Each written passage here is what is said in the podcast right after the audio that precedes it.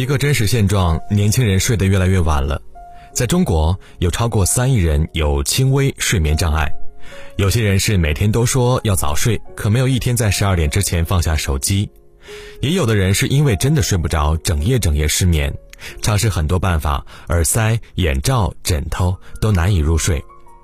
很多时候，我早上起来都会看到凌晨三四点钟还有人在留言，每个人都有自己的心事和理由。在这个夜晚辗转反侧，看了新闻触目惊心。南京的徐先生长期加班工作，连续熬夜十多天之后，他陷入昏迷，全身失血超过体内的一半。没有哪一天是十二点之前睡的，确实有点累趴下了。现在的年轻人一边熬着最贵的面膜，一边熬着最晚的夜，一边喝着枸杞说要养生，一边加班到深夜几点。可是这样的日子。真的会好吗？采访了一些年轻人，问问他们都是几点开始入睡的。会计刘矿贤，二十三岁，二十三点十三分。他平时睡得比现在早一点，毕竟还要上班，但最近比较失眠，翻来覆去睡不着。他遇到个喜欢的女孩子，白天找对方说话，晚上翻她的动态和社交软件。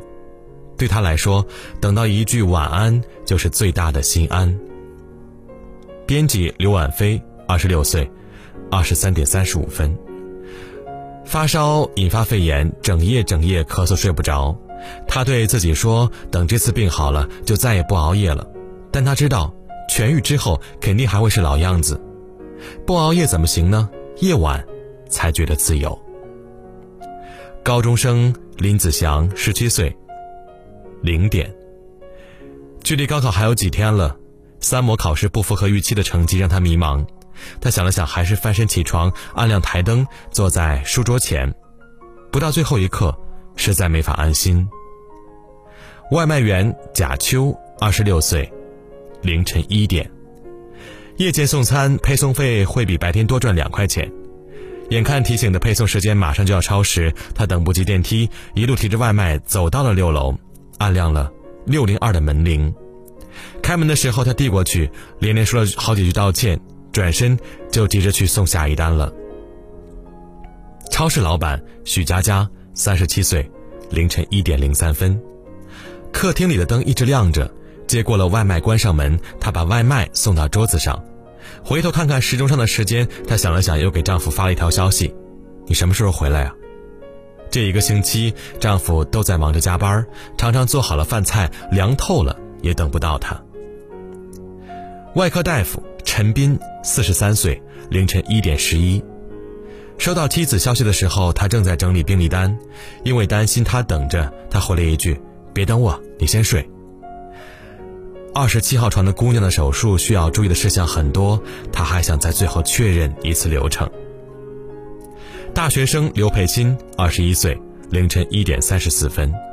她已经很久都没有穿过自己喜欢的裙子了，这是她住院的第七十八天，每天腹部都会疼到无法入睡。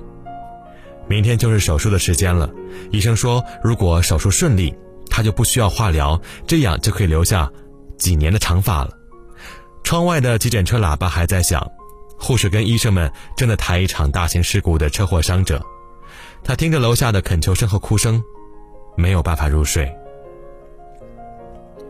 推销员黄子灿，二十三岁，凌晨两点，在外打拼的第五年，他选了最好的地界，租下了一间房子，二十四楼，房租就要工资的三分之二。选这里是因为失眠的时候可以站在窗前看到整座城市的灯火。我知道，这个城市还有很多像我一样，不舍得睡着的人吧。成年后，每个人都有一个熬夜的理由。有的人藏着重要的心事，有的人牵挂着重要的人，有的人为了明天而准备，有的人在悄悄消化今天的不如意。以前看 TVB 里面有两个片段，那些下班之后的中年男子很喜欢在自己的车里眯十分钟再上楼，因为回家面对的就是父母的关心、妻子的问候，即便躺在床上，脑海里也都是要处理的问题。而那些朝九晚五的年轻人最喜欢的就是在地铁里睡着的二十分钟。熬夜是因为只有晚上的时间才是属于自己，喜欢在地铁里睡着，是因为那是上班之前最后的幸福感。能让我们踏实的，再也不是酥酥软软的床了。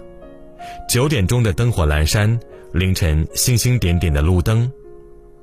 但无论怎样，我还是希望你们过上自律的生活，不要晚睡，不要熬夜，再匆忙，也要学会珍惜，还有感激健康。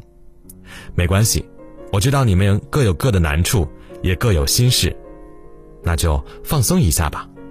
今天要早一点睡，说了晚安，一定记得去睡觉吧。